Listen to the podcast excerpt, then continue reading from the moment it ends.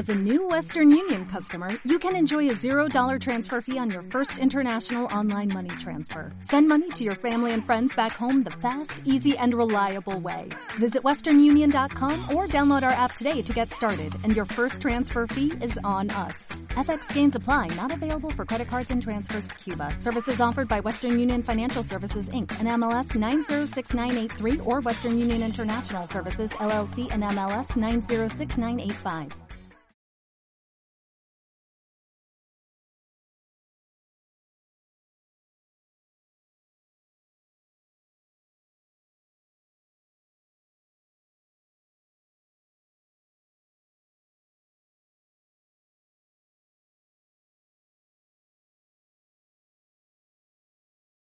¿Habías visto algún programa? He visto algunos, sí, sí. ¿Pero te los viste o los saltaste? Se ven, se ven siempre a trozos para, para mantener un Hombre. poco la tónica del que lo ha hecho también. Claro, tío, es que además es un Bueno, programa si, si largo. esas cabezas han ido dando saltos, porque me lo voy a escuchar y del tirón, hombre.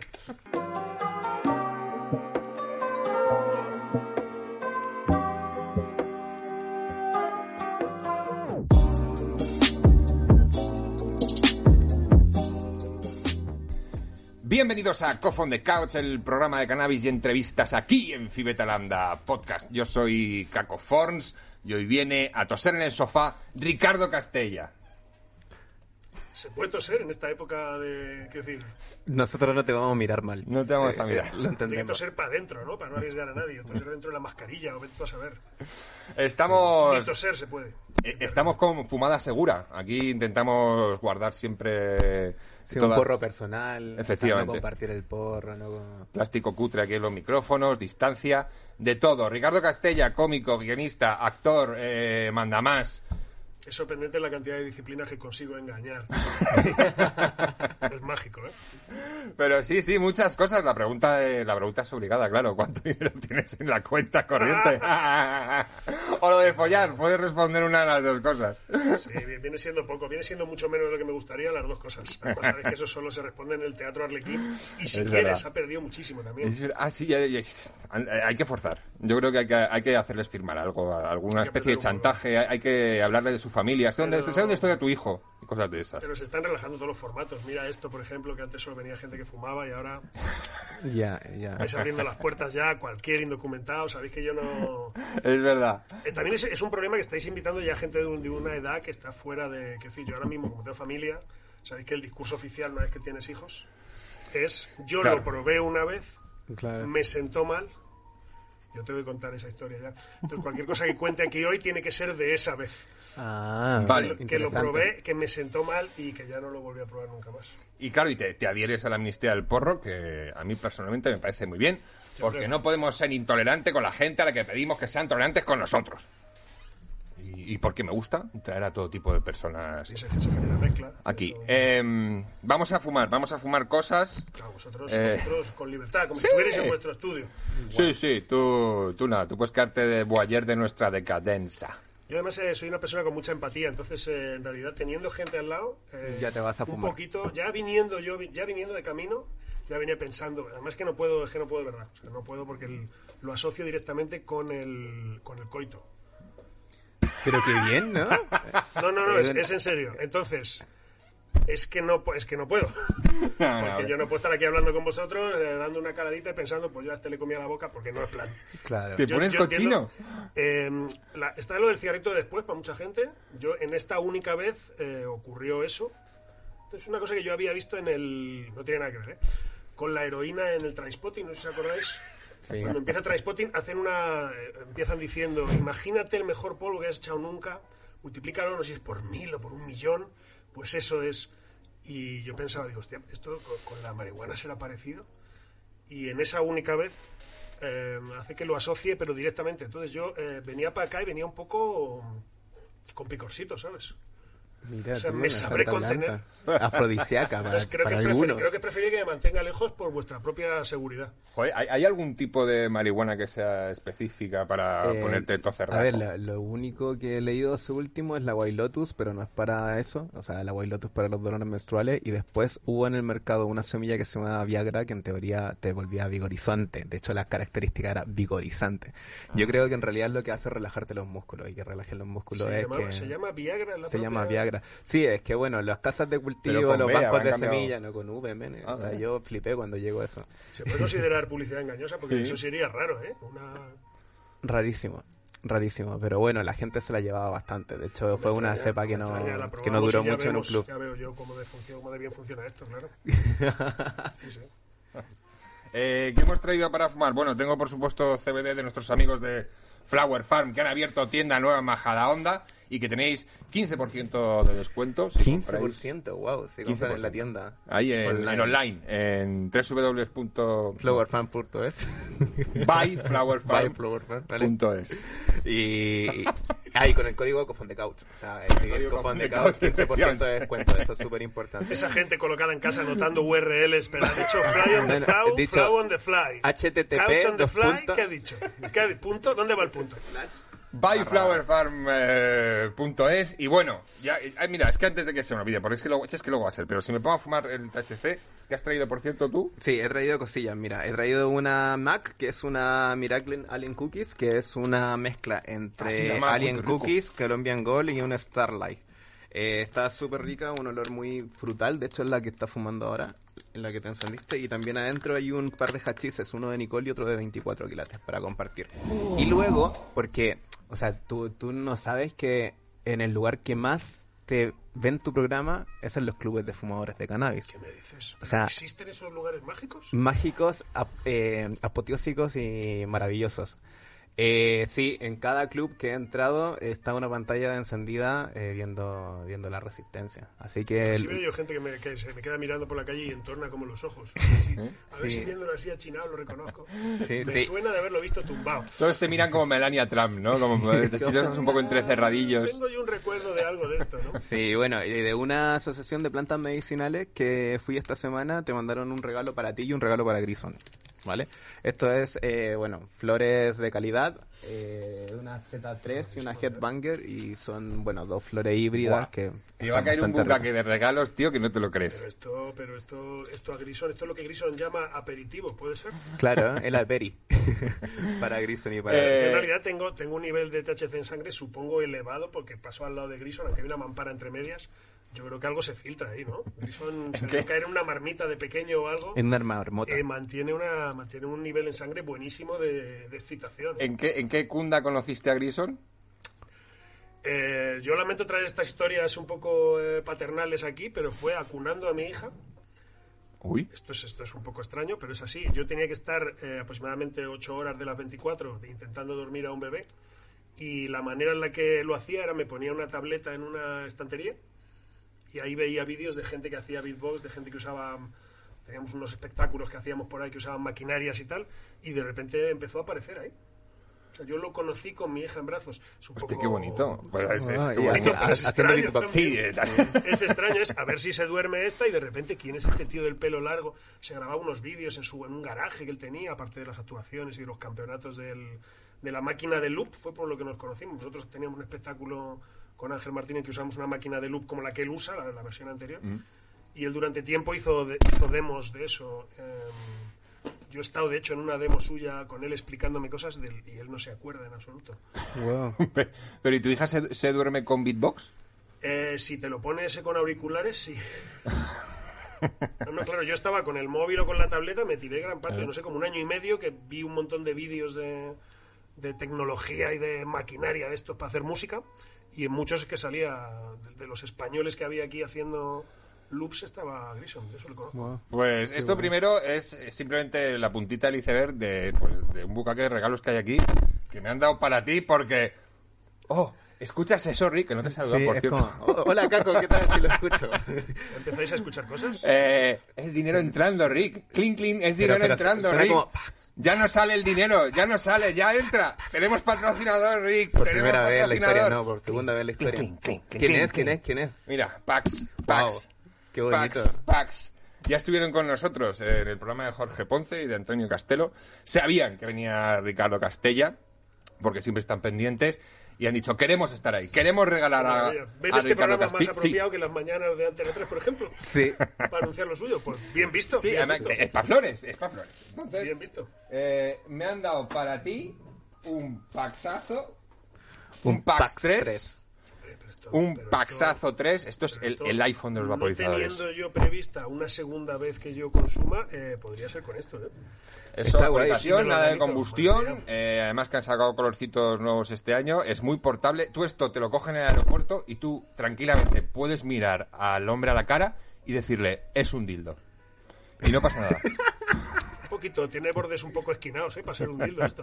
Pero sí que pasa como por un disco duro, ¿no? Solo que en vez de para recordarte las cosas y guardarlas sí. en memoria, sería Para para, olvidarte. lo contrario, Pues ese para ti de parte de Qué Pax guay, qué guay. y para y también para ti de nuestros amigos de Flower Farm para que cargues el, el Pax con, con un poquito de flores, pues aquí tienes CBD de Flower Farm, tienes Amnesia. Lo guay del PAX es que tiene, además de una aplicación móvil, bueno, que la aplicación móvil ya no tienen en Apple, pero sí tienen en Android, y puedes controlar las temperaturas. El PAX tiene predeterminadas unos, unos presets de, que, o sea, viene seteado con, con una temperatura para el saborcito, otra temperatura que para que evapore ya el THC y ya una temperatura mucho más fuerte, que sea un poquito más eh, vaporización eh, más cercana al humo.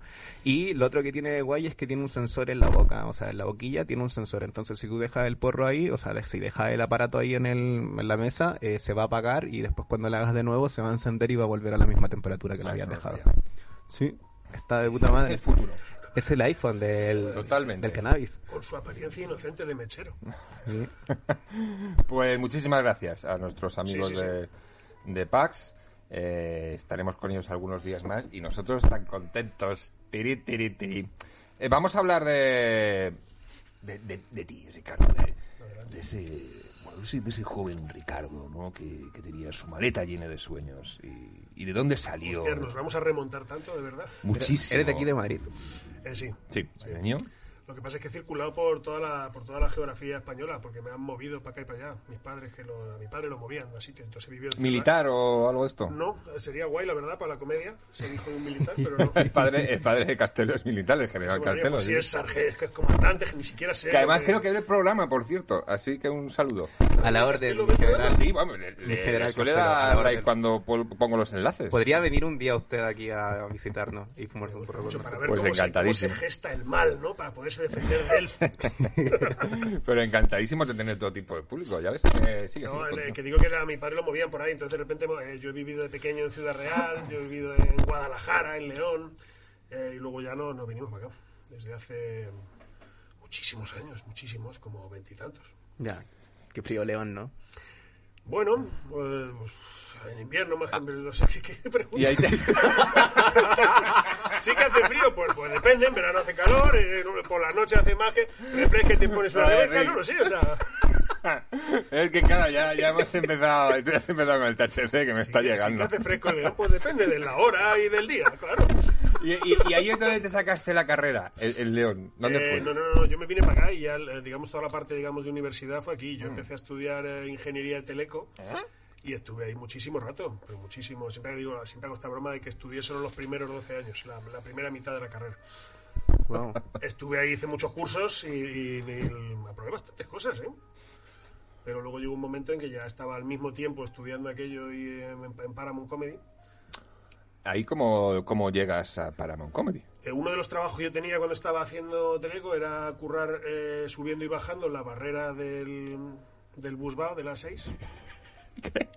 Haciendo los scripts y los, y los programitas esos. No sabía que hay un, un personaje que hacía justo... Bueno, oh, Hay, un- hay tres turnos de ocho horas de un señor que teóricamente o está estudiando teleco o tiene que ver, que se ocupa ahí de los paneles, a ver qué pongo, esas cosas. Y yo me cogía los turnos de noche para escribir monólogos, como un idiota. Wow. Y entonces Guay. escribí un montón para el Club de la Comedia, que me dijeron, esto no vale nada. Y luego escribimos y eh, los mismos los enviamos a Paramount Comedy y dijeron aquí sí, ¿sabes? Que ahí el listón, Sí, esto vale. ahí el listón estaba más bajo, lo que fuera. Y, y ahí dijeron, pues, pues, que se vengan. Grabaron un montón de gente, un montón de gente de la escuela donde yo estaba estudiando, menos yo. Yo hice las presentaciones, pero no me grabé monólogo. Pero tú estabas también de coordinador de guion, ¿no? Ahí. Yo entré ahí haciendo eso a, a raíz de esto, porque el que estaba allí de coordinador, que era Antonio Trasorras, vio los monólogos, vio ocho monólogos y dijo, un momento, pero el que ha escrito todos estos monólogos que no se ha grabado él, ¿quién es este idiota? Porque, porque es verdad, Oh, yo escribí claro, ocho claro. monólogos y yo no me grabé uno para mí. Es que yo no sabía que al principio Paramount Comedy tenía guionista para monólogo. O sea, que había alguien escribiéndole los textos a, a No, Comedy. no, no, no, no, yo los escribí para estos para presentarlos al Club de la Comedia. Estaban buscando monologuistas. Ah, nuevos. vale, vale. Entonces, en vez de ser gente que tenía su propio monólogo, yo escribí un montón de gente que estaba allí en el grupo de teatro Ah, que estábamos en Teleco. Y mm, a eso, eso, quiero decir, como no los cogieron allí, fuimos al otro lado y allí a les llegaron ocho monólogos que había escrito un tío que no se había escrito monólogo para él. Este, Qué, Y luego- altruista y este solidario. tipo de sí. personalidad generosa de la que uno puede abusar, ¿por qué no, por qué no contratarla? Efectivamente. ¿Qué tal esa época de, de- de coordinador? Empezando además justo toda la movida de stand-up aquí en, en Pues, España. hombre, estuve, yo me tiré un mes entero que iba por las noches a levantar y subir y bajar la barrera del, del de las 6. Mientras por las mañanas estaba viendo cintas de vídeo de monologuistas y de programas americanos y tal, yo no daba crédito que aquello me pagaran por eso, vamos. Yo allí viendo a Dana Carvey del Saturday, viendo cosas, monólogos, eh, Eddie Murphy, era felicidad absoluta. Y luego lo que es, a- cuando dejé ya directamente el trabajo, el otro trabajo y de estudiar también y tal, el- aquellos primeros años, claro, eran guays porque no era un trabajo, lo de ir por ahí en a garitos a actuar. Acuérdate, Caco. Sí, sí. Si te tienes que acordar. Qué guay. De repente había gente que decía, pues es que actúa 20 veces al mes y estoy Ya viviendo mejor que si fuera... De hecho, tenía un compañero que era ingeniero informático también, que lo conocíamos del grupo de teatro de allí, que está ahora... Tiene el espectáculo Corta el Cable Rojo, no sé si lo habéis visto, que está allí en un espectáculo de impro. Carlos Ramos. Carlos Ramos. Él eh, actuaba 20, 20 y tantas veces al... Dices que estoy ganando más que si fuera ingeniero informático. Era, era bárbaro, sí. Y ese espejismo, lamentablemente. Era, era bárbaro, tío. Qué buenos tiempos. Ah. Eh, ¿eres- bueno, ¿eres fumador habitual? Que no te he Eh, preguntado no, nada. No, puedo, nunca, jamás. Vale. Imposible, claro, porque como tengo familia... Eh, Yo también tengo familia. Bueno, oye, esto cada uno se lo gestiona como vea. Yo lo que pasa es que a mis hijos les quiero dar esa, esa información, pero también quiero que en mis ojos vean que, que ha habido un mundo ahí. El- pero pero vamos, que has tenido tu época de, de- de fumar con... de- Eh, mm, voy a intentar ser coherente con Venga, lo que he vale. dicho antes. ¿eh? Vale. El- toda la experiencia que yo tenga viene de esa única vez. Vale, malísima. Pero, pero entonces fue muy, No, no muy, fue ¿no? tan- fue no fue- fue Pero se di- dilató en el tiempo, o sea, tienes muchas experiencias de esa Es- única vez. es- fue uno de esos viajes donde pasaron muchas cosas, claro. Pero el- yo lo que pasa es que el, eh, te decían todo el tiempo, ten mucho cuidado, que te van a ofrecer todo el rato. Y yo, mm, mi experiencia con cualquier tipo de drogas es bajísima hasta muy mayor. O sea, esta, esta cosa que te decían, ten cuidado porque te van a estar ofreciendo, yo decía, pero ¿cuándo va a pasar eso? ¿no? es que no te juntes con malas compañías. Yo ya pensaba, digo, creo que me estoy juntando con malas compañías porque Con lo nadie- peor que puedo, pero... Aquí nadie sale de lo que es eh, los ganchitos. ¿Qué está pasando aquí, no? Y es verdad que hasta ba- bastante mayor, el, como mucho me decían, y yo hacía así, y no de esto que están medio soplando para afuera, y decía, no, yo no noto nada, yo no noto nada. Hasta esta vez, que estaba ahí unas pipas allí de agua y una movida, eh, y Amigo tuve la, vivencia que a mí me gusta, que es ya cuando ya eres ya más mayor, de los 30, que es que piensas que te vas a morir, que eso siempre da mucha alegría ese momentito ese momento, malo, ese ¿eh? momento de decir, "Oh, ¿qué está pasando? ¿Voy a urgencias o no voy a urgencias? Esta experiencia preciosa, preciosa, pero bueno, eh, tuvo, tuvo también su parte de risa, claro. Vale, eh, después de, de Paramount Comedy, yo recuerdo algo tuyo por ahí, eh, llamado El Sacapuntas. Además con Castelo, con Antonio Castelo. Yo desde, desde muy pronto he pensado eh, que había que comer y que había que pagar facturas, eso me da, me da, me da mucha, mucha energía al movimiento siempre. Pero bueno, era un salto, mm, para un cómico era guay, porque venías de stand-up y de repente... Sí, yo, yo había estado haciendo, cuando arrancó 4, teníamos un programa ahí que estuvimos como, me parece que tres años haciendo el Noche H, que era un programa de actualidad política sí. por la noche y tal.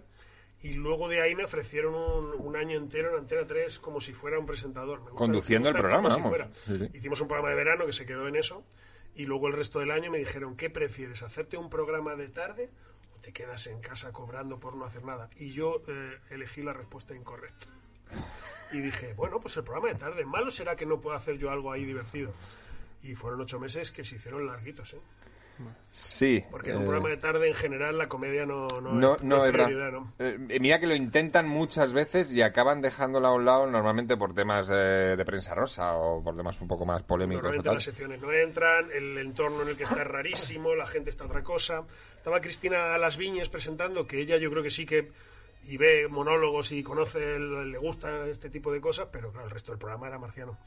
Pero está muy bien porque me, me permite disfrutar mucho de cualquier trabajo que haya después. Ya estoy en la resistencia, estoy encantado, macho.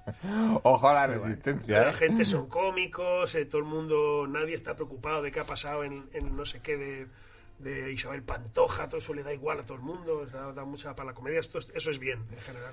Y para mí un programa en el que estoy muy contento de currar, porque es de esos pocos sitios yo creo en los que todos los cómicos queremos pasar por ahí, a, a escribir y a... Pues porque, por lo menos para mí, sí que hay un, un antes y un después de la resistencia. Creo que ah, se ha creado ahí una especie como de antiformato que ha tumbado muchas de las premisas que había sobre la tele de siempre. Hombre, hay mucho del. Yo creo que estaban viendo un el programa este de Seinfeld con. Este que va, lleva a los cómicos a tomar café. ¿sabes? Sí, lleva Getting. Coffee Cars. Ah, los coffee, car, coches, cosas. Eh, con, que era con Mulan y me parece que es, están hablando de por qué los directivos tienen que bajar a, a los directivos de las cadenas de televisión. Y, y dice Seinfeld, si tú no eres gracioso, si no haces reír, no tienes nada que decir aquí, que luego sí que tienen que decir de cómo se distribuyen los dineros y demás, ¿no? En este programa es verdad que el- casi toda la parte creativa del programa es, es puramente cómicos, todos, ¿no? Sí. Y eso yo creo que el- es un poco putada también porque eso, filtramos mucho y nos, nos hacemos daño artístico eh, a la hora de elegir las ideas. Esto no le tengo que contar acá con lo que es. Sí, porque sí, yo- sí. Pues a mí me parece que esto es graciosísimo. Y un montón de gente te mira así y dices, "Ah, bueno, pues no lo sé. O preparas una cosa muy divertida y luego al final sale otra cosa que no está. Pero esto Sí, es sí, sí. también la propia mecánica. Yo el otro día, el otro día en una, en una cosa que me preguntaron, hice una definición que creo que se parece bastante a cómo hacemos el programa, que es que preparamos con mucho detalle qué vamos a hacer y luego hacemos ese programa o otro, según se ve. Y creo que esto Para mí- explica bastante lo que pasa ahí todos los días. Para mí sois como las fallas, tío. O sea, eh, eh, creáis cosas de puta madre y luego las quemáis. Y otra vez a crear otra cosa y quemarla otra vez. Eso, eso depende sobre todo de David, que no le gusta mucho lo que es la, el ADN básico de este tipo de programas, que es si esto, sí, sí, si claro. esto va bien, hagámoslo ya hasta que se muera alguien. Esto me acuerdo que le preguntaban a Raúl Cimas, tenía una cosa en un monólogo suyo donde hacía, bueno, un monólogo suyo clásico, la persecución de la madre que te tira la zapatilla, que va a cámara lenta, y lo hacía a cámara lenta, era muy gracioso de ver. Y le dijeron, ¿por qué no vienes cada día y haces algo a cámara lenta? Y dijo, pues porque esto es gracioso precisamente porque te lo has encontrado y no te lo esperabas. Si todos Claro. los días vengo a hacer algo en cámara lenta. Claro, sí, sí. que, bueno, Y es uno de los, de los puntos, vamos, que yo eh, llevo 12 años pasando por redacciones y me, me encuentro con cosas, un programa, y bueno, es casi siempre programas diarios, y es la primera vez que me estoy sorprendiendo con, uy, con, con la forma de hacer las cosas. sí, claro, claro. Y, y- y mola, porque de repente estás viendo que, que, es, que es que además funciona y que, es- y que son locuras que, que funcionan. Yo nunca había, por ejemplo, escrito un guion sin tener en cuenta al presentador. Porque aquí el monólogo, sí, se lo escribimos y tal, pero el resto, yo, cuando se escribe, por ejemplo, un plato para ti, el, el no, que no hay ni una respuesta ni una réplica para el presentador, a mí me peta la cabeza como Tienes- guionista. bueno, y cuando te pones a hacer la versión última tienes que contar dónde a lo mejor David interviene o no y con qué podría intervenir. Claro, que es eso para el colaborador, ojo, tampoco, también es un poco una trampa, porque al final... eh, Bueno, no, no puedes llevar cosas de muchísimo desarrollo que requieran eh, porque a nada que algo pase. Se da prioridad a lo que pase que a lo que había previsto. Que también, bueno, eso también hace el programa lo que es, ¿no? Que tú estás en casa y dices, pero esto, pero esto lo habrán planeado. Esa, Mm. Y el esa ritmo, duda está guay, yo creo. El ritmo también es verdad, de repente romper completamente con el ritmo y pararlo y de repente que explote por algún lado. eh, eh, es verdad que son cosas que, que no había Es un visto. poco, es un poco adoración por el caos. eh, Sí, totalmente. Sabes abrazar eso, el vale, pues aquí, solo David lo hace mucho, termina lo que hay preparado, dice, pero esto se ha quedado raro, terminado así, ¿qué podemos hacer? Y el que podemos hacer es, pues tienes un minuto y medio para cerrar eso de alguna manera y no y no hay pistas de cómo ni por dónde, pero hay un minuto y medio, se tiene que cerrar. eh. esa urgencia también está bien y a veces, a veces funciona y a veces no. Yo personalmente Bueno, tengo que decirte que me lo, me lo estoy pasando muy bien. Eh, es verdad que es duro, porque hay mucho nivel de exigencia. Un pasárselo bien desesperante, que es, que bueno. Sí, pero, pero bueno, una vez más o menos coges el, el ritmo, te adaptas y tienes capacidad para seguirlo, es, es que se disfruta y se pasa muy bien y, y se aprenden sobre todo cosas nuevas que cuando llevas mucho tiempo en este sector se agradece. Hay gente, hay gente muy buena ahí eh, generando cosas muy guays. Es verdad que es un poco puto que de cada poco te digan, ya, pero otra cosa, pero y algo mejor no hay. Sí, eso. es lo único que es verdad que com- para- com- como guionista eh, te puede incluso llegar a frustrar, porque dices, hostia, mira qué, qué guay, qué bien ha quedado esto, que esto, esto se va a quedar aquí durante años. y de repente la semana siguiente, no, otra cosa nueva. ¡Hostia! Sí, sí, sí, sí, sí. Esto ya funcionó, pero ya lo hemos hecho tres veces. Ya lo hemos hecho tres Ya lo hemos veces. hecho tres veces. Esa frase la he escuchado yo, que te quedas como, joder, pues claro, porque Pues, es la hostia. pues, ¿qué te parece si lo hacemos diez? No, no, no le gusta eso a David, no. Se aburre, se aburre. También es verdad que él hace, está haciendo muchas bromas. Hace bromas en la radio, hace bromas aquí. Sí, Y, y luego la propia dinámica de lo que está pasando en el momento repite cosas. Quiero decir, hay, hay cosas que entran en bucle, que vuelven, que... Entonces, como las metas tú por guion, igual te encuentras con demasiadas cosas que se repiten, claro. sí, sí. Bueno, es y es que es, una- es- es un programa diario, que es que es eso, ¿verdad? Eh, Tienes que estar fresco. Claro, pero que tú estás acostumbrado a ver a no sé qué cómico y lo identificas con frases, con gags, con, Mm. con eso, los catchphrases estos famosos que se repiten.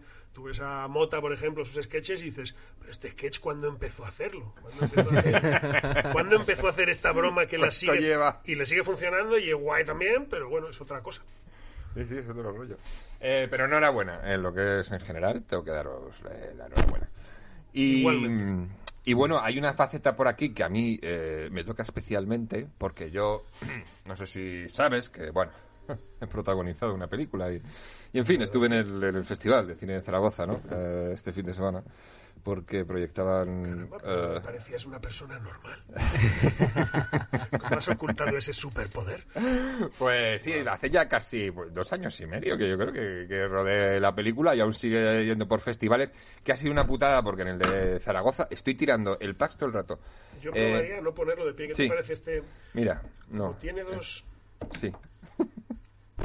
Eh, como estamos como estamos con la pandemia, el festival, pues claro, ha tenido que remar para poder salir adelante y de hecho íbamos muy muy pocas pelis, pero eh, el día de hecho que, que nosotros estrenábamos la peli no había ninguna más. Entonces Hombre, era la hostia, porque claro, te trataban como un rey, te ibas en un Porsche Cayenne de un lado para otro, pues yo con la prota y el productor, eh, pues te llevaron luego al día siguiente a hacer un tour a los tres, tal. Nos han tratado genial, es el sitio más seguro que está, el evento así cultural más seguro que he estado, y pero claro, daba un poco de penica verlo ahí tan vacío, el audit- un auditorio gigantesco ahí en Zaragoza principal. Bueno, esto Buenísimo. yo supongo que ahora se arreglará. Yo estaba viendo imágenes ahora de los primeros días de diciembre de cómo estaba la calle Preciados y el es ejemplar el comportamiento de la ciudadanía. No salgáis mucho y tal, no te preocupes, que más de seis horas no vamos a estar allí. Eh, pero eh, quiero decir, vamos a tener- volver a los cines, yo entiendo, ¿eh? Lo que no sé si para entonces se seguirán haciendo películas. Eh, Porque tienes una reciente además, tú. yo tengo, eh, yo estuve este verano participando, colaborando, haciendo unas sesiones en una que se estrena teóricamente en verano. Y están con los dedos cruzados a ver si en verano es medio normal la situación, claro. Y venías de... eh, me lo tenía por aquí. Algo que celebrar. ¿Hayas estado saliendo? Ahí estuve, estuvimos igual también, hicimos ocho... Me estoy dando cuenta de que el 8 es un número que se mueve, porque fueron ocho programas del, del sacapuntas y creo que estos fueron ocho también. Fue una serie Uh. de estas que las hacen... Hacemos cuatro y si van bien hacemos cuatro más. Esa lo, era lo la que serie, cuesta es montar una serie, si era una serie de una familia que se juntaba. Es Y verdad. hacía- y el- Eso era la serie. La película era eh, el mejor verano de mi, de mi vida. Es verdad. Entre Sí, las sí. 50 películas más taquilleras de la historia del cine español. ¿En serio? Ole. Para que veas cómo de regular tiene que estar el tema. Se vio muchísimo ese verano pasado, sí, sí, antes de que empezara la historia. También es verdad que creo que es en recaudación y eso tiene un poco de trampa, porque creo que antes las entradas igual varían 500 pesetas, eran 3 euros y ahora mismo no, no deben valer lo mismo. Entonces la recaudación, claro, ahora son más altas las de ahora. Pero sí, sí, Pero bueno, una peli además protagonizada por Leo Harlem, eh, un comedian ya con muchísimas tablas, y además salías tú. Decir, eh, creo que a partir de Dani Rovira sí que hubo un. Ha habido también un antes y un después a la hora de meter a cómicos en, en cine, y se ha notado, se ha notado un montón. Sí, yo no sé si pondría mi, mi caso en el mismo, la misma bolsa que la de Dani Rovira. pero bueno. yo, yo Bueno, de estás momento, empezando, Ricardo. yo es que fíjate, por compararme con, otra, con otro que tampoco tengo comparación ninguna, que es Fernando Fernán Gómez, que decía, que es muy bonito esto, yo nunca he dicho que no a un trabajo. Yo siempre a lo que me ofrecían iba, digo, yo creo que te ofrecían muchas cosas y elegías la que más te gustaba y eso era guay. Yo, yo de momento, bueno, en el tampoco me han ofrecido 50 cosas, pero en general si creo que más o menos no me lo voy a cargar mucho y puedo, en principio digo que sí, porque tampoco tengo mucha idea de cómo va y también aprendes ahí, ¿no? Esperamos que no tienes formación alguna actoral. Eh, he hecho algunos cursos y tal cuando estaba estudiando, pero actualmente lo que he aprendido ahí. Lo que pasa es que fueron muy intensos y igual aprendí muchísimo. No lo sé. El, pasa algo muy bonito que es que yo entraba todos los días, sobre todo en la serie, ¿no? que, eran, que eran muchos días de grabación. Yo entraba todos los días diciendo, yo entiendo que hoy me dirán, mira, no nos hemos dado cuenta de que tú no te dedicas a esto. Que en un momento Que te impostor, tienes que salir tal. Pero iba un día, iba otro día, y recuerdo el día de final de rodaje de no sé quién ha terminado, y ya era el último día, digo, ha colado. Me, me maravilla un poco, me hace gracia El también. impostor Parece- hasta el final, como en el Among Me Us. parece que es divertido, es igual, en la peli esta es igual, me dicen, es para hacer dos papeles. Digo, hombre, retos, retos, mi tema. mi tema. Y, el- bueno, ya te digo, no...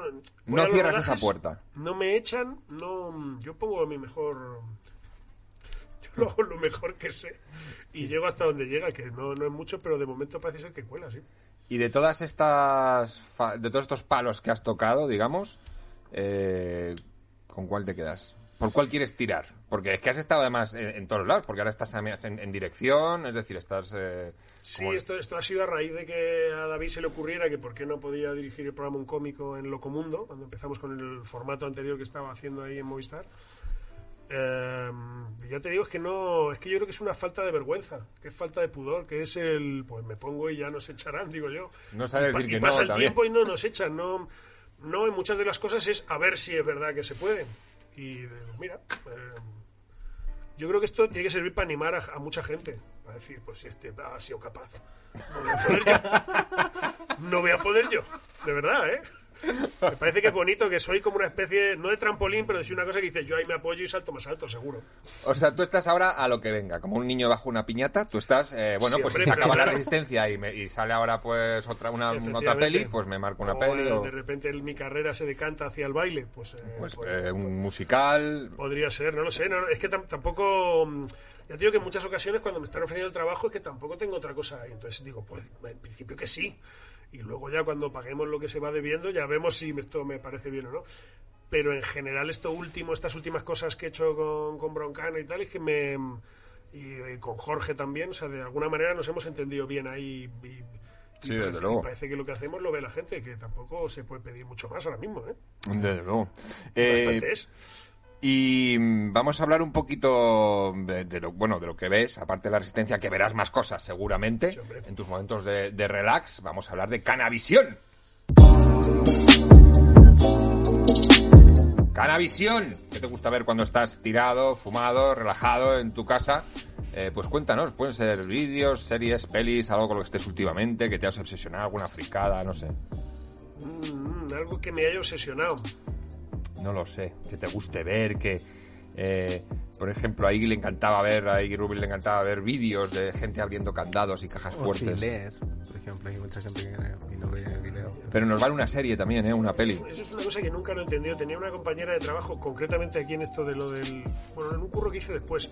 Primero subía y bajaba las estas eh, del- de las 6 y luego tenía otro curro que era revisar los cajeros de Caja Madrid. Para que veáis que es muy romántica la vida del ingeniero. ¿Cómo revisar? Eh, estabas pendiente, había averías, los arreglabas, los telearreglabas si se podía. ¿Se pueden hackear los cajeros? Eh, bueno, se, se pueden programar desde donde nosotros currábamos, se podían hacer cositas, ¿eh? Para que den dinero a Cholón, no. Si O esa sea, es no, no, si claro. fantasía, no. Tiene billetes a la cara. No, no, no, no. ¿Así? No, ¿no? Es- hay uno que no recibe las tarjetas, pues ahora ya sí. Sobre todo enviábamos gente para que fuera a arreglarlos.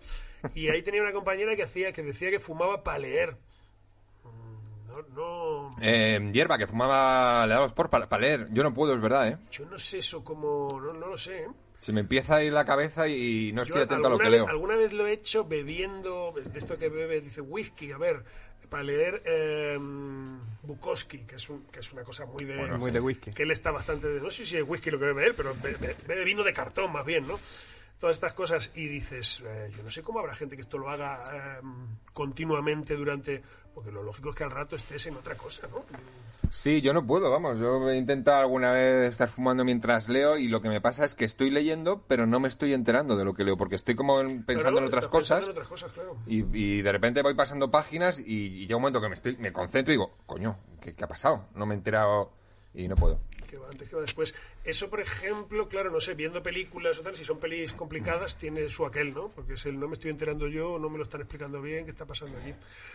Pero no, Black Mirror, por ejemplo, que tiene un poco esta componente como un poco paranoide en muchas de las cosas, Sí. sí que ha habido, había, me parece que había un capítulo ahí que es, eh, es, un, es estas cosas también que te pasan cuando, cuando tienes la cabeza en otro lado, ¿no? Que de repente dices, oh, cielos, esto, ¿no?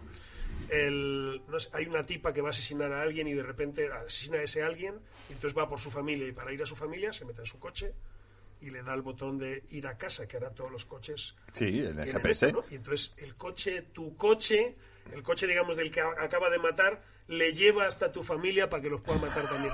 Y es esto de estar sentado diciendo, pero bueno, ¡Qué bien pensado! pero si esto es para que tú vuelvas a casa sin tener que pensar, estamos atrapados por la tecnología. Esta cosa un poco... Pero qué buena idea, o sea, digo que, que, el, ases- que el asesino muy buena idea, la verdad. Hombre, muy bonito, qué muy bien pensado, qué listo. Es muy bonito y entonces tú estás ahí eh, un poco ya metido en la cosa y de repente entra, mata ahí a la pareja y hay un niño en una cuna y tú Qué, dices... qué in- qué inteligencia más, desa- más desaprovechada, ¿verdad? Porque pudiendo hacer cosas grandes para la humanidad, te pones ahí a asesinar, que es bueno, que, es- Pero- que lo que sé, cada uno tiene sus cosas, pero... eh, Pero sobre todo es una cosa que es que no existía hace 15 años. Esa escena no podías haberla escrito hace 15 años. No Sí, eso. Es un... Para muchas otras cosas yo creo que es una putada, yo creo. Los La- móviles cambiaron seguramente muchísimos guiones de Las cine. cámaras que hay por todas partes. Antes, ahora mismo, el otro día veíamos una cosa que era también de unos que habían estado haciéndolo no sé dónde en la calle y había una cámara que les había visto. Que ahora mismo prácticamente tú registras que, bueno, estamos prácticamente monitorizados, ¿no? Eh, para lo que es el mal, se ha puesto complicado eso. Eh, sí. Pero verdad. todo esto es mientras gano tiempo para dar con algo que yo vea eh, recurrentemente y, y no. Y es que no. Es que no soy capaz, ¿eh? No yo, soy yo capaz. iba a pasar del tema, no te preocupes, no, yo iba a tirar por otro, iba a decir, yo pues mira, yo he visto una cosa. He pasado, he dicho, he visto esto, he visto lo otro, Pero- pero nada de eso es. Bueno, pues nada, ni, ni una sola recomendación por parte de Ricardo Castella, es que aquí lo veis. Si es que pasando por la vida de puntillas, hasta para ver cosas. Eh, yo he estado viendo, que me ha gustado, y lo tenía irresistido, no sé por qué, pero he visto, me gusta mucho el anime. Y entonces he visto en Netflix eh, Doro Edoro. Eh, Doro Edoro, que es un, un tipo al que le han embrujado y tiene una cabeza como de lagarto. Es muy es mucha fantasía, hay muchísima fantasía en la serie. Hay sangre, eh, hay cosas muy creativas. Me está gustando, os la recomiendo. Y hostias, que me gustan las hostias, ya sabéis.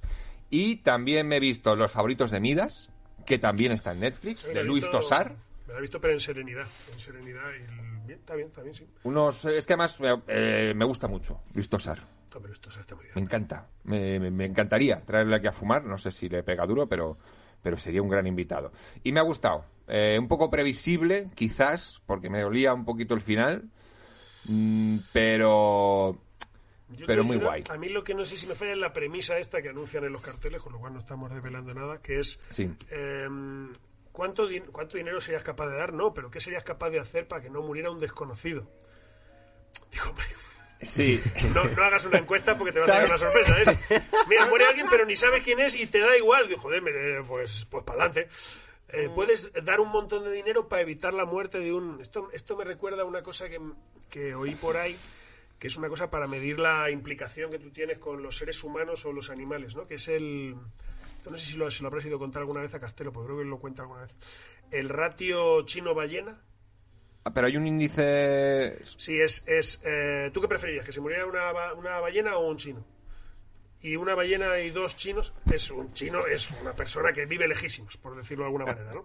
Y llega un momento en que hay una cantidad de personas que viven lejísimos que ya te empiezan a importar igual que una ballena, digo, para la gente a la que de entrada no diga, no, yo siempre una persona por delante de un animal, ¿no? Sí, sí. El ratio es la relación entre números. Pues yo, a partir de 80 personas que no sé quiénes son, Es que. ya que le den por culo a la ballena, ¿no? Al principio de la serie es verdad que además me recordaba una película que hay muy guay que se llama The Box, que es de, de una pareja a la que se aparece un tío muy raro en su casa con una caja y un botón y le dice, si aprietas el botón te doy un millón de dólares, pero muere alguien que tú no conoces, que yo antes de que termine la frase ya le estoy dando al- así al botón, pero varias veces. hombre, Mira, claro, claro. Dale, dame, dame, dame, dame.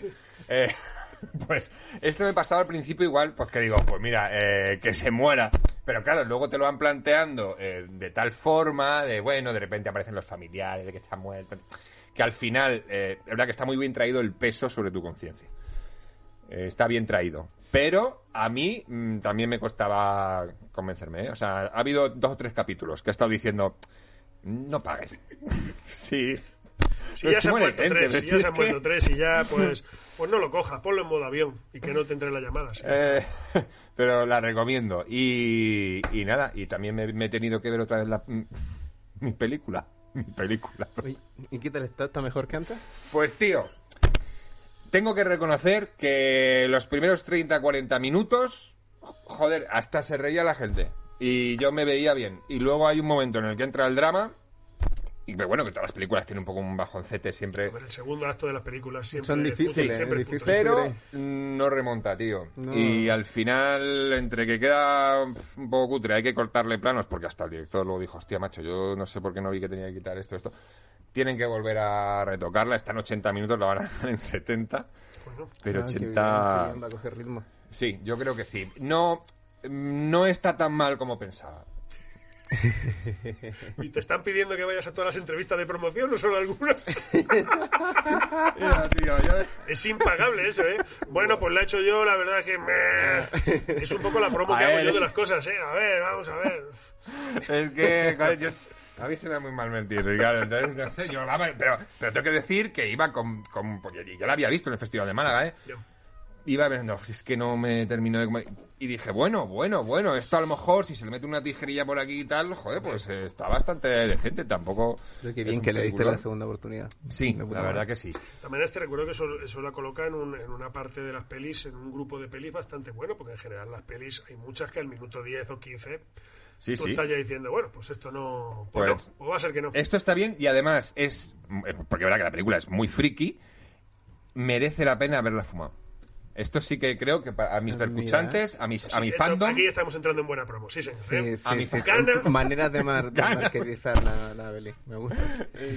Gana mucho, puedes hacer como una lista de eh, hierbas con las que marida mejor. Sí. Yo esto creo que hay una White Widow, aquí hay un no sé qué, un tal, le puedes hacer un... ¿sabes? Eh, vale, ¿Tú tenías alguna variedad de esas cuando fumabas favorita? Eh, la- esta única vez que fumé, eh, la- el- era muy psicoactivo, muchísimo. Porque a mí me gusta eso, la sensación de eh, me he equivocado, eh, este es el fin de todo, eh, eh, mirar a un perro y pensar, un momento, un momento, ¿qué me está queriendo decir? Yo recuerdo de mirar a un perro y pensar, ¿cómo sabemos que no es una invasión alienígena muy mal elegido el espécimen? Es decir, tú llegas desde el más allá, desde el más allá me refiero, desde otra galaxia, y dices, vamos a conquistar esto, Est- estos bichos de aquí, y de repente ves un perro y dices, venga, nos metemos ahí dentro. Y te, te queda una vivencia y una experiencia muy regulera para el resto de la vida, pero yo veía al perro que me miraba como diciendo, nos hemos metido aquí y ya nos tenéis que sacar a pasear, Ahí no con- controlamos nada, esto es una mierda, hemos elegido mal el bicho. Me pasan con mis gatos y a veces se me quedan mirando que parece que es verdad que te quieren decir algo. Que no sé si es socorro o gracias, no lo sé. Pero algo me quieren algo. decir. Em, por cierto, hablando ahora de variedades y un poquito de cannabis, mm, ¿traes alguna buena nueva? Sí, a ver, esta semana eh, me llegó el feedback del Festival de Cine Canábico de Feedback, Uruguay. Eso es lo que queremos. Sí, de Uruguay. Eh, se hizo el 18 de... El 19 de noviembre se hizo el Festival de Cine Canábico y bueno, nosotros llevamos el documental que hicimos con el Observatorio Europeo del Consumo y Cultivo del Cannabis. Y, y bueno, la- el feedback fue que, que la gente de los clubes notaba como un cierto sentido lo que estaban haciendo ahora después de ver el documental, porque ellos tienen clubes de fumadores que están basados en los clubes de España. Y, y al conocer el componente cultural les generaba un sentido a lo que estaban haciendo. Así que ha sido, estuvo bien, el festival fue un montón de gente, aún así en pandemia, y, y nada, de puta madre se repitiera en Buenos Aires. Pues mira. Ah, ¿y te has enterado de algo que esto, de, lo que está hablando del, de lo que el CBD había llegado a los estancos, que estaban metiendo puros estancos Eh, ¿De esto te has enterado algo? ¿Tú que estás ahí en el sí, me sector? enteré. Eh, lo que está ocurriendo es que está dejando en veda la realidad jurídica, que en el fondo no se sabe si el CBD es legal y no se sabe si el cannabis se puede seguir comercializando. Claro, porque que esto de no repente hay ocurra si en las asociaciones, pues eh, supongo que digamos que al gobierno le da igual, pero una vez ya llega a los estancos, Claro, es que, Ahí van a tener es que que hacer el. CBD se puede vender en cualquier lugar si son flores aromáticas y son productos de ornamento. Nosotros tenemos ahí a la vuelta del teatro, había una tienda, no sé si ahora cerrado por otras historias, pero estaba que vendía productos. sí, que están abriendo, están abriendo bastantes y tenemos unos buenos armarios de cultivo en el programa. Son, son lámparas para, Para eh, limones. para hacer crecer limoneros. Ahora ya. Oye, mira, yo te traje un regalo, más regalo. Bueno, buenísimo, bueno, Rick, esto, buenísimo. esto sí que no lo Eh, sabía yo. Yo te, he traído el maletero vacío, ¿eh? mira. o sea que. Para ti, si quieres la abres, una caja de Baby Order, pero es la, bueno, las cajas que damos en el EVA con, con los regalitos. Hay flores aromáticas de CBD, que eh, sé que a lo mejor no, no te gusta, pero bueno, ¿A partir de cuánto tiempo dándole vueltas sin abrirla soy idiota? Pero esto está yendo, pero qué maravilla. sí, ahí hay unas variedades que son orgánicas, 100% orgánicas y, y nada, tienen, Esto entiendo que es una camiseta. sí, una camiseta de ahí. Yo mientras abres le voy a pegar al Pax una calada reconstituyente de Pax. Me gusta. Que ¿Cuánto- esto, cuánto esto vamos a convertirlo, yo creo, en, En el ritual. Sí, con los invitados que vengan, les vamos a, al que quiera, claro, le vamos a cronometrar una buena calada al Pax. Sí. Y el que gane le hacemos algún envito de, de merchan. Me gusta, Paxero. me gusta, me gusta. Oye, y lo otro que traje de regalo es una estampita, bueno, mira, la estampita de Rombos, que es el largometraje que estamos promocionando y que vamos a estrenar en febrero. Ah, dos rombos. Ah, por fin en febrero, Rick. ¡Bien! Sí, Pero en que no es febrero. el documental, no tiene nada que ver No, con este es mi primer largometraje. Sí. Y nada, se llama Dos Rombos, no hasta obras menores. Aquí está la estampita en grande. Y bueno, pronto tendremos noticia de cuál es la fecha real del estreno. Pero bueno, se, estamos planeando hacerlo en el Capitol. Para que lo pongas en tu cuarto. Y eso es para ti. el- como si yo tuviera cuarto propio. Esto, es como la hierba para ti. una Eso idea excita, ¿eh? romántica. Tenéis una idea romántica de lo que son las familias, ¿eh? Eso te pone travieso, como la hierba. Oye, pues es muy chulo. ¿Pero está dibujado esto? Eso, bueno, está diseñado en Photoshop. Photoshop es, es una fotografía y varias cosillas ahí. Los angelitos ahí. Y nada, regalo para vosotros. Qué bueno, gracias mil. Gracias a ti. Pero lo está cronometrando en. Pero. Le has dado unos 15 segundos, creo. Unos 15 segundos. No, no, no, a mí no me cronometréis porque, claro, no, no puedo hacer trampa, pero uf, le he pegado una buena calata, ¿eh? Sí, y el saborcito se nota. Se nota mucho. Es que es verdad que la vaporización te conserva mucho el terpeno. Sí. Sí, sí, sí, no sé lo que estoy aprendiendo, ¿eh? Vine como un absoluto ignorante y haciendo preguntas de idiota, pero ahora... Ahora tienes la remera de Pax. Sí, sí. ¿Sabes que si en ese momento en el que estás haciendo eso tú quieres en el vídeo que dure un minuto y medio, probablemente mucha gente se va a quedar en casa diciendo, increíble. Coge, coge el vídeo y estíralo porque nadie tiene por qué saberlo. También es verdad, hacer- Tienes tú la sensación de, pero cuánto tiempo, pero cuánto tiempo lleva. Pero bueno, Oye, pues este mira, a señor- lo mejor hablamos con Mike y cortamos este trocito para que la gente no se entere, hablamos con Mike y me pega ahí No, por lo 10 minutos de calada. Medio, no, pero un minuto y medio yo creo que ya te genera una sensación de un momento. Esto soy yo, es él. Ay, oye, pues me ha sentado bastante bien porque lo que me ha tocado era Mac, ¿no? Sí. Era, Mira que el Alien Cookies. pues ha pegado bien duro. Eh, creo que estamos muy riquitos para jugar a saber y liar. Saber y liar, el juego de fumados para fumados. Eso. Pues saber y liar, esto te lo he contado más o menos un poco antes, ¿no? Lo sí. Vale, te voy a contar porque hay unas ciertas normas. Eh, tú tienes que liarte un porro en el menor tiempo posible mientras te hago preguntas de cultura general. que Aquí tienes un poquito ya de hierba picada. Eh, tienes aquí papel, tienes boquillas super guays. Y la movida es, yo te digo, o sea, digo ya, te hago la pregunta y tú para responder eh, tienes que parar. ¿Vale? Yo cuando diga ya, ya puedes empezar a liar, te hago la pregunta, pero para responder tienes que parar. Si aciertas, sigues liando, si fallas, estás parado. Vale. Esa es la, es la parte un poco más complicada. Yo te voy a ir recordando lo de parar, pero... Pero- y luego tienes todas las ayudas que quieras. Si te quedas atascado una pregunta, me dices ayuda y te doy tres opciones. ¿Todo eso tenéis previsto? Me, Sí. me entusiasma un poco, ¿eh? Ya, ya, tío. eh, yo estoy a todo Hay aquí. una premeditación ahí que no he tenido prevista. Amigo. 85 programas llevamos ya con este tuyo. Se nota, se nota, se nota que ya os he pillado en marcha. Pues, ¿estás preparado? Venga, Eh, ah, te vas a hacer de boquilla de cartón, ¿no? Que pro, tienes aquí, si quieres, pues una... no tengo ni idea de lo que estoy haciendo. Espero que al final... instinto, Pues te puedes hacer la boquilla si quieres, porque eso lleva un rato. Entonces, o la dejas hecha o puedes usar esta que está hecha. Hombre, pero esto yo hago así, así, y esto está así, está hecho, ¿no? Wow. Eh, haz- hazla al turulillo, eh, porque eso lleva un tiempecillo, ¿vale? No, si tiene el don, mira, tiene el don. Ah, joder, vale, vale. Venga, pues... el que no fumaba, ¿eh? Venga, eh, eh, ya. ¿Cómo se llaman los protagonistas de Hora de Aventuras? Para. Hostia, eh, no lo sé, no lo he visto jamás y lo tengo pendiente y no lo he visto ¿Tienes jamás. ayuda? Necesito ayuda, pero necesito ayuda porque Venga. voy a tener que adivinar los nombres de cero. Bueno, pues son tres opciones ya aquí. Eh, Tim y Jane, Finn y Jake o Sam y Jack. Ojalá sea Sammy Jack. No, es eh, Finn y Jake. Eh, una serie guapísima. Lo sé, lo Eh, sé, lo sé. sigues parado. Eh, Sigo en- parado, ¿no? Sí, sí. ¿En qué año fue la primera República Española?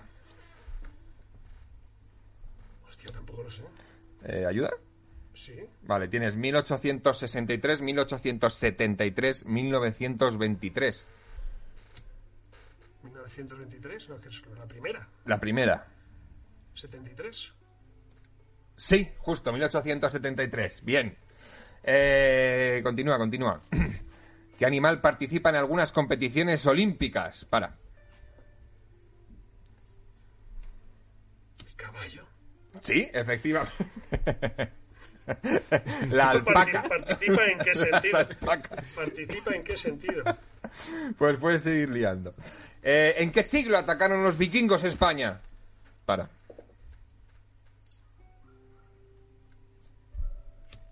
¿En qué siglo atacaron los vikingos España? ¿Tercero? Eh, El 9, siglo 9. Eh, ni sabía que habían estado aquí. Eh, ¿cómo, cómo se llama el cómo se llama el dios egipcio con cabeza de chacal que custodia a los muertos? Bueno, estoy como si hubiera fumado, pero muy fuerte. Madre mía, pero esto- Pero estoy a cero completamente de Pues mira, pues este es mi jefe. Mira, mira. Claro, dice, ¿te piden estudios para estar ahí? Evidentemente no. ¿Anubis puede ser? Sí, joder, muy bien, sí, sí. Hombre, mi- un... Mi dios egipcio favorito, por cierto. Eh, ¿En qué país se encuentran las ruinas de Angkor? Para. Angkor. No sé, ¿Turquía? Eh, Camboya. Eh, siguiente. ¿En qué equipo inglés juega, eh, perdón, qué equipo inglés juega en el estadio de Old Trafford? Fantasía ayuda. auténtica, ¿eh? Puedes pedir ayuda. Venga, te doy ayuda. ¿El Manchester City, el Manchester United o el Mirandés? El Manchester United. Efectivamente, Manchester. Oye, pues esta no sé por qué pensaba que a ti te gusta el fútbol y lo vas a acertar. Eh, pero ni el fútbol, ni la historia reciente, ni la historia pasada. Aquí no atino con nada. Eh, ¿En qué país, eh, digo, perdón, ¿en qué, en qué año se disolvió la Unión Soviética? Te termino. Vale. Ah, pues ya has terminado ya. Vale, vale, perfectísimo. Terminado, sí. Mira, mira, vale, vale. aquí... Bueno, eh, bueno, Madre mía. 2.54. Eh, sí, bueno, has acertado alguna, has acertado alguna preguntilla. No está mal. La media es uno y medio más o menos. Yo lo resumiría como una puta mierda para mí, pero bueno. Este, te veo que es... Que eres... Pero que no está mal, hombre, que no está Madre mal. mía. Eh, pues aparte de... Joder, no sé si hacerlo ahora, es que claro, ya he fumado. me- la calada reconstituyente de Pax me ha venido bien. Pero... fuertecita, Te he ¿no? dado una. Pero es una que yo tengo una boludo. sorpresa para ti. Porque a mí me gustan mucho tus, eh, tus actuaciones musicales en La Resistencia. Eh, me vi la última, la del CM, y ya sé que aunque tú no quedaste muy contento, me pareció una puta genialidad. Yo sufro mucho con eso, pero bueno. Sobre todo porque además eh, sé que tampoco tuviste muchísimo tiempo para hacerlo y... Ah, Eso nunca, claro. Por eso, y entonces... Es sorprendente lo, lo que estamos haciendo ahí musicalmente para ser un diario es... es, eh, Pero es que lo que me flipó de la canción del CM, por ejemplo, es que no se repetía nada. O sea, que quitando el estribillo, es que todo era... era, era y además que eran maravillas de, de frases. letra, letra, letra, sí. ¿Para qué te metes ahí? Me dijeron pantomima. ¿Para qué te metes? Pues... yo tengo una sorpresita para ti que me he currado. ¿Qué me Y es que te he hecho una cancioncilla Que me- pero, pero que vas a interpretar, que voy a interpretar. hombre. Porque, bueno, no te lo he dicho, pero yo, yo te admiro desde hace mucho tiempo. Eres de los primeros cómicos que empecé a ver en, en Paramount Comedy. Creo que eres un comicazo y además un currante. Y, y te admiro. Y entonces, pues te he hecho una canción para ti. Que espero que te guste. Ahora mismo estoy en una posición en la que ojalá me guste, yo también lo creo. A ver, es, es part- no es, eh, es cortita, es una canción cortita, pero... Pero... Es que estoy un poco fumado y no sé si me... va- no bueno, vamos a hacerlo. Vamos a ello, ¿eh? Espérate, que me tengo que sacar la letra, que, que yo no sé dónde- tengo esto. Qué nervioso, estoy nervioso, estoy nervioso, Ricardo. Eh, pero es que te comprendo plenamente, si es que es mi, es mi mundo. Estoy nervioso, Has venga. en mi mundo. Vamos allá. Bueno, esto es un anuncio. Me gusta muchísimo generar el suspense. Cualquier parecido con una canción de Alejandro Sanz es pura coincidencia, ¿vale?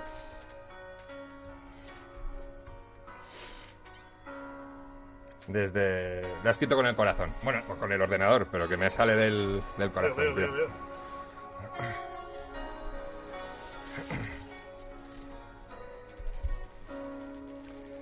Castella, un comicazo, una estrella.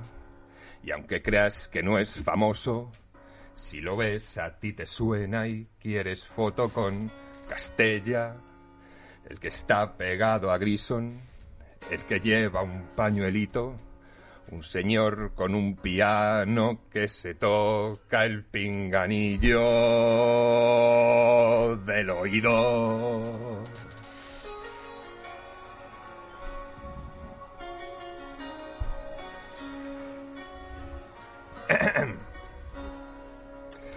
Castella no parece, pero manda.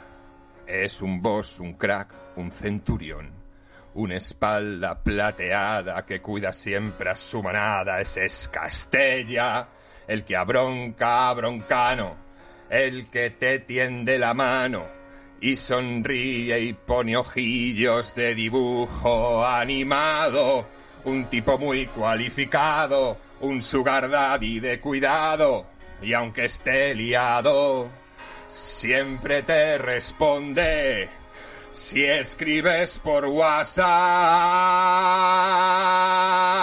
Castella gusta más que la paella. El que empezó contando chistes sobre porros y ahora es todo un director. ¡Qué cabrón! Y además mi jefe es Castella.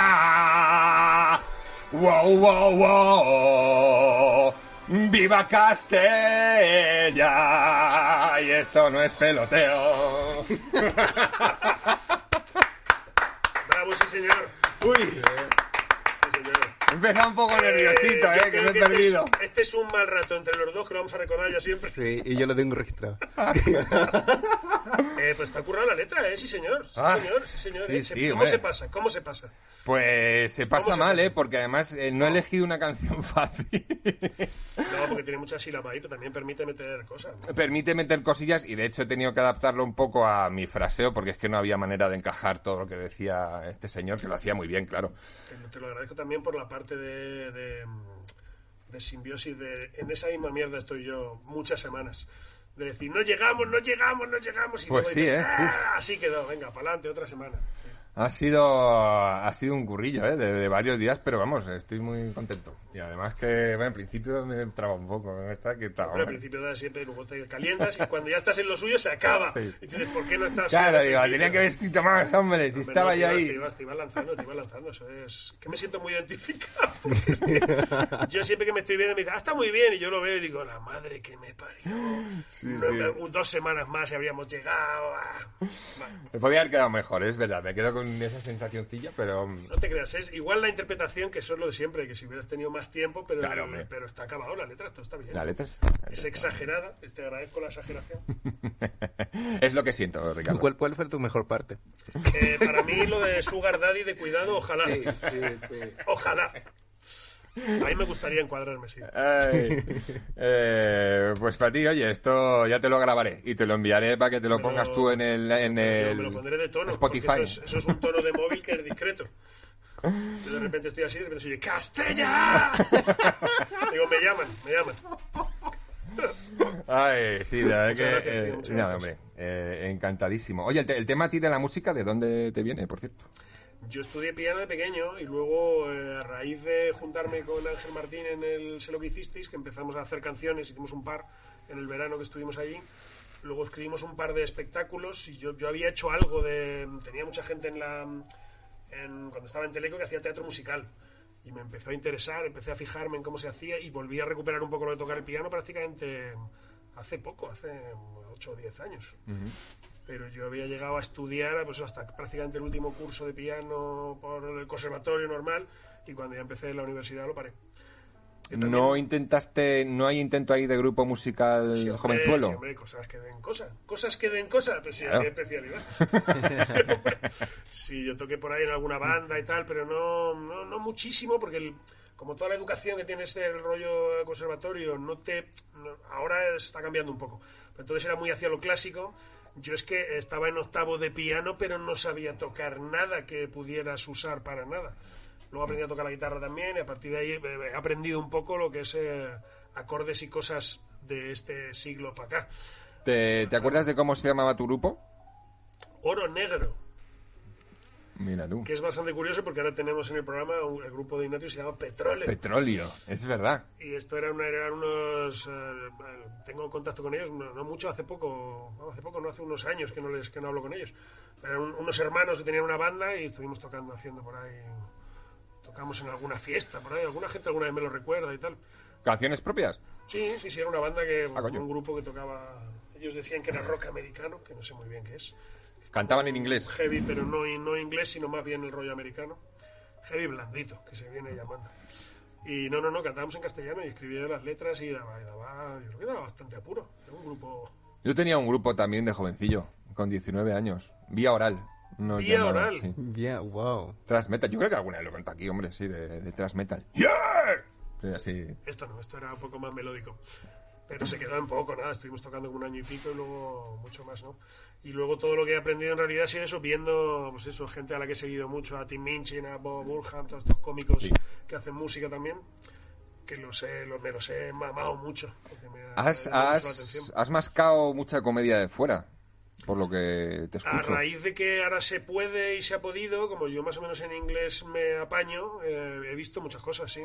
Pero tampoco muchísimas. O sea, luego eh, me comparo con Iggy o con todos estos que son, que son drogadictos, que están todo el rato, que se conocen todo, que- o Campos, o eh, la gente, digamos, eh, pro, pro auténtica, y yo eh, he visto cosas, me- unas cosas me han llevado a otras, conozco algunas cosas que me gustan, pero... Sí, yo creo que como cómico es importante ver cosas que se hacen eh, fuera, pero es verdad que a mí es una cosa que tampoco me ha obsesionado mucho. Hombre, en el rollo de la música sí que es interesante porque ves ideas de, de por dónde tirarlo, de maneras de construir las canciones y tal, que es útil. Si vas a escribir canciones de comedia, conocer lo que hacen, porque es que no hay muchas canciones de comedia. Tienes un género un poco complicado, porque tienen que estar, las bromas tienen que estar igual de separadas que si vas hablando, pero al mismo tiempo tiene que haber una canción ahí. Sí, verdad que con la, con la música todo gana. La comedia gana mucho con la música. No te creas, ¿No? porque muchas de las cosas, eh, a, veces, a veces, muchas veces la música tiene muy pocas sílabas, entonces te caben muy pocas bromas.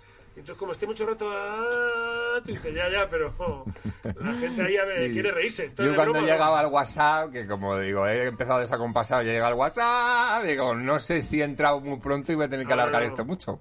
Pero ahí había mucha letra, eso es, es útil en general. Cuando te pones a pocas sílabas, que el inglés también es muy fácil para eso, porque tiene muchas palabras cortitas. Pero aún así la comedia musical en general tiene muchas sílabas, ¿no? Es, por eso esta cosa que estamos haciendo de rapear a veces es que es útil porque ahí te caben. Te caben bromas, pero como hagas cosas melódicas, es que las bromas están muy separadas, no te valen. Un poco cabrón, no sé. ¿Te gustaría retirarte, por ejemplo, tocando el piano del Tony 2? Uf, la decadencia me gusta un poco, ¿eh? ¿Te atrae ese mundillo? Pero es que no toco suficientemente bien para hacer eso. Si es que o sea, hay gente que toca mucho y que puede hacer eso y yo eso tendría que estudiar. Y estudiar para tocar el piano. En, el- en el- en- en estos sitios además siempre hay alguien que dice, va, yo toco cualquier cosa y es capaz de acompañar lo que sea. Te dicen que no tocan, pero sí que tocan. No lo sé, ¿no? Pero la música es verdad que es un... Es que no sé si da para vivir eso, ¿no? Tienes que ser buenísimo. Tienes que Creo ser- que tiene que ser muy bueno. Además, sobre todo con el piano, ¿no? Porque no hay tanto grupo con piano. Hombre, para tocar el piano por ahí animando... Pero en bueno, y no si, si tocas piano, puedes- tocas guitarra también, ¿o no? ¿O esto me lo Yo, estoy yo- inventando? yo toco las dos cosas, Ah. pero muy mal ambas. Entonces, eh, para tocar profesionalmente estos que tú ves en los hoteles, que están ahí tocando, y dices, ¿qué está haciendo? Nada, son estándares y tal. Y luego te fijas y dices, uff, está haciendo su propia versión de la movida. Este señor toca. En general, la gente toca. Eh, hablando de la movida. Mira, ¿cómo se nota que estoy fumando? Porque de repente estoy tirando por sitios que... Sinapsis, que, que lo que... eh, totalmente.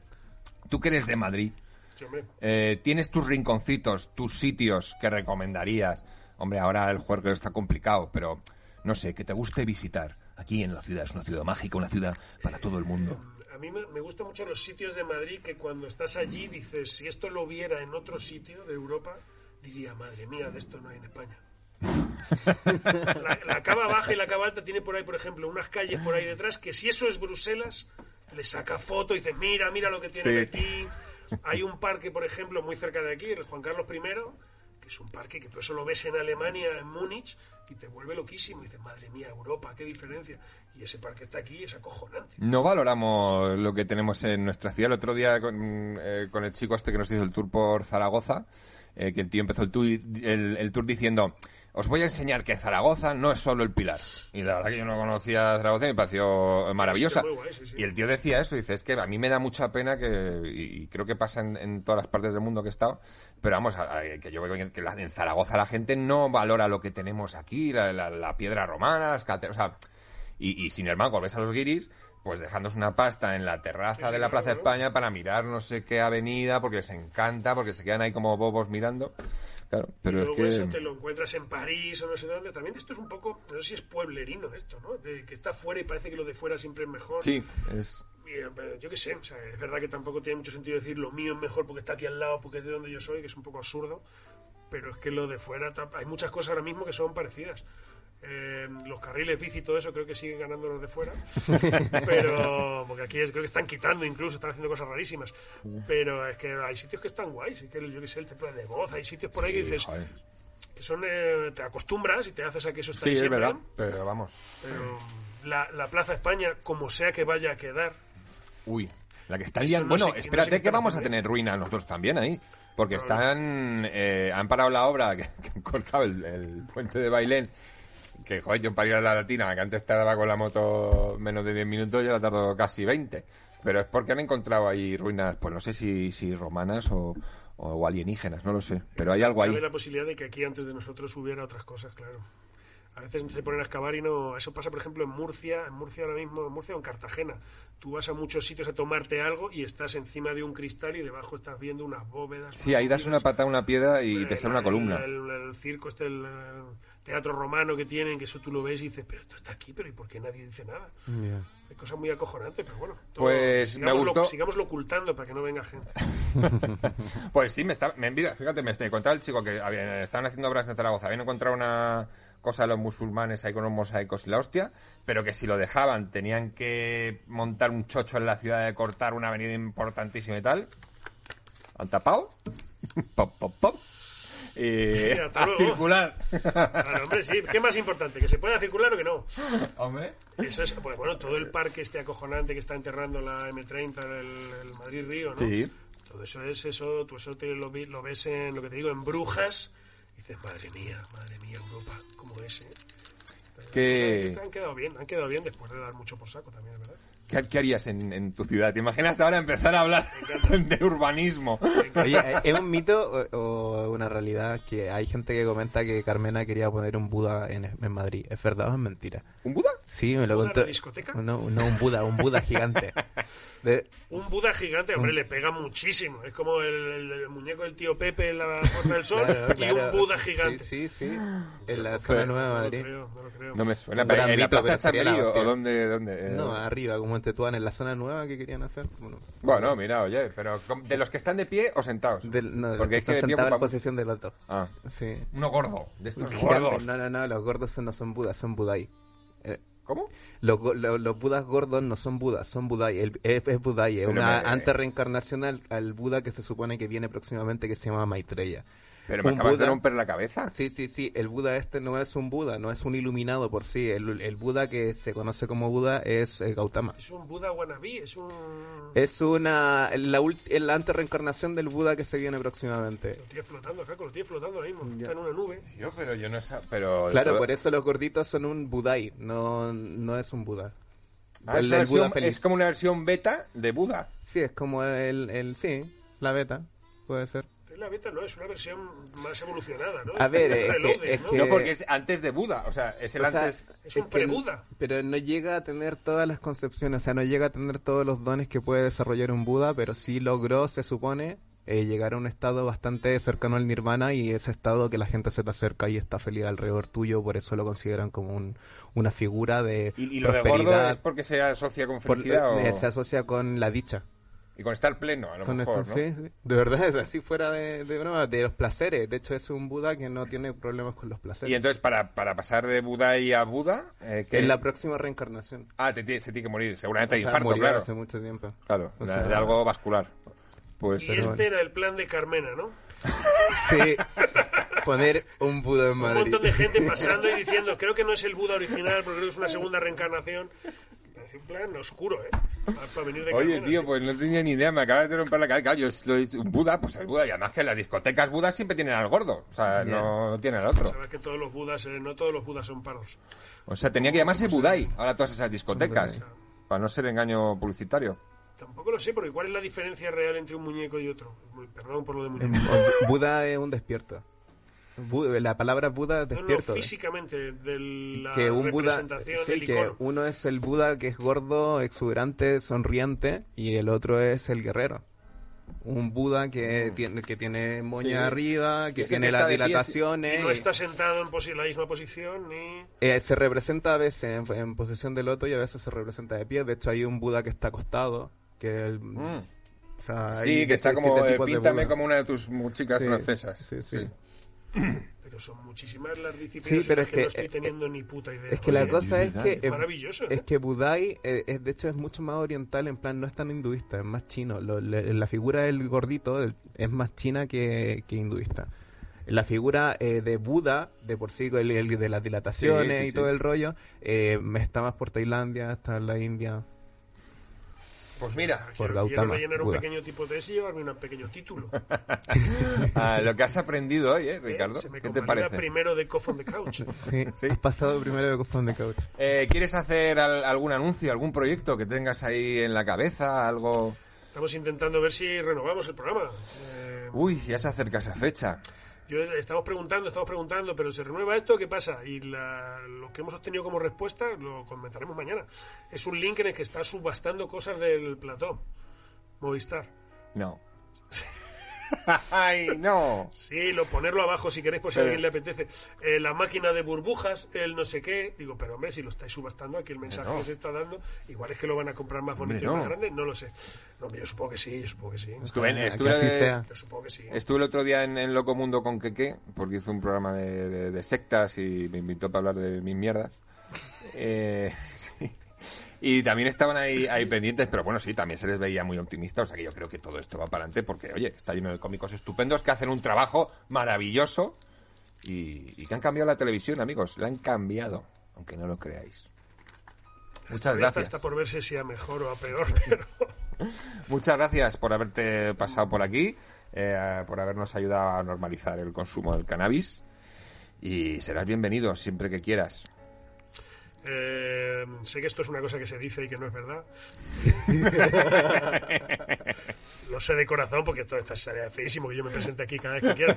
Vamos, si, si quiero volver, avisaré. Genial. Siempre, Sí, siempre eh, avisa, avisa. Oye, que voy. Eh, con un día antes me vale, no te preocupes. Eh, gracias, Rick, tío. gracias a ti por estar aquí Caco Eh, otro día día más. más, eh, programa 85 ya. Uf. Maravilla.